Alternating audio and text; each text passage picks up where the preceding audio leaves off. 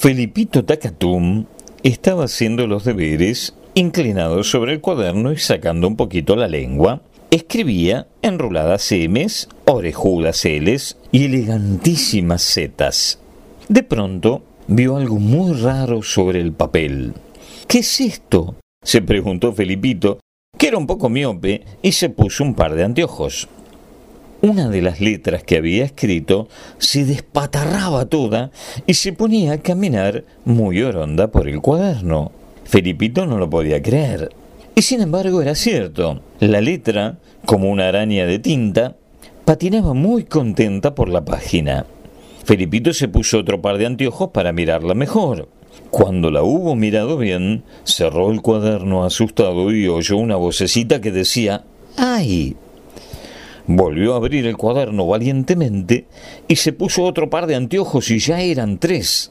Pegando la nariz al papel, preguntó ¿Quién es usted, señorita? Y la letra caminadora contestó Soy una plapla. ¿Una plapla? preguntó Felipito asustadísimo. ¿Qué es eso? No acabo de decirte. Una plapla soy yo. Pero la maestra nunca me dijo que existiera una letra llamada plapla, y mucho menos que caminara por el cuaderno. Ahora ya lo sabes. Has escrito una plapla. ¿Y qué hago con una plapla? ¿Mirarla? Sí, la estoy mirando, pero... ¿Y después? Después, nada. Y la plapla siguió patinando sobre el cuaderno mientras cantaba un vals con su voz chiquitita y de tinta. Al día siguiente, Felipito corrió a mostrarle el cuaderno a su maestra, gritando entusiasmado Señorita, mire la plapla, mire la plapla. La maestra creyó que Felipito se había vuelto loco. Pero no. Abrió el cuaderno y allí estaba la plapla bailando y patinando por la página y jugando a la rayuela con los renglones. Como podrán imaginarse, la plapla causó mucho revuelo en el colegio. Ese día nadie estudió.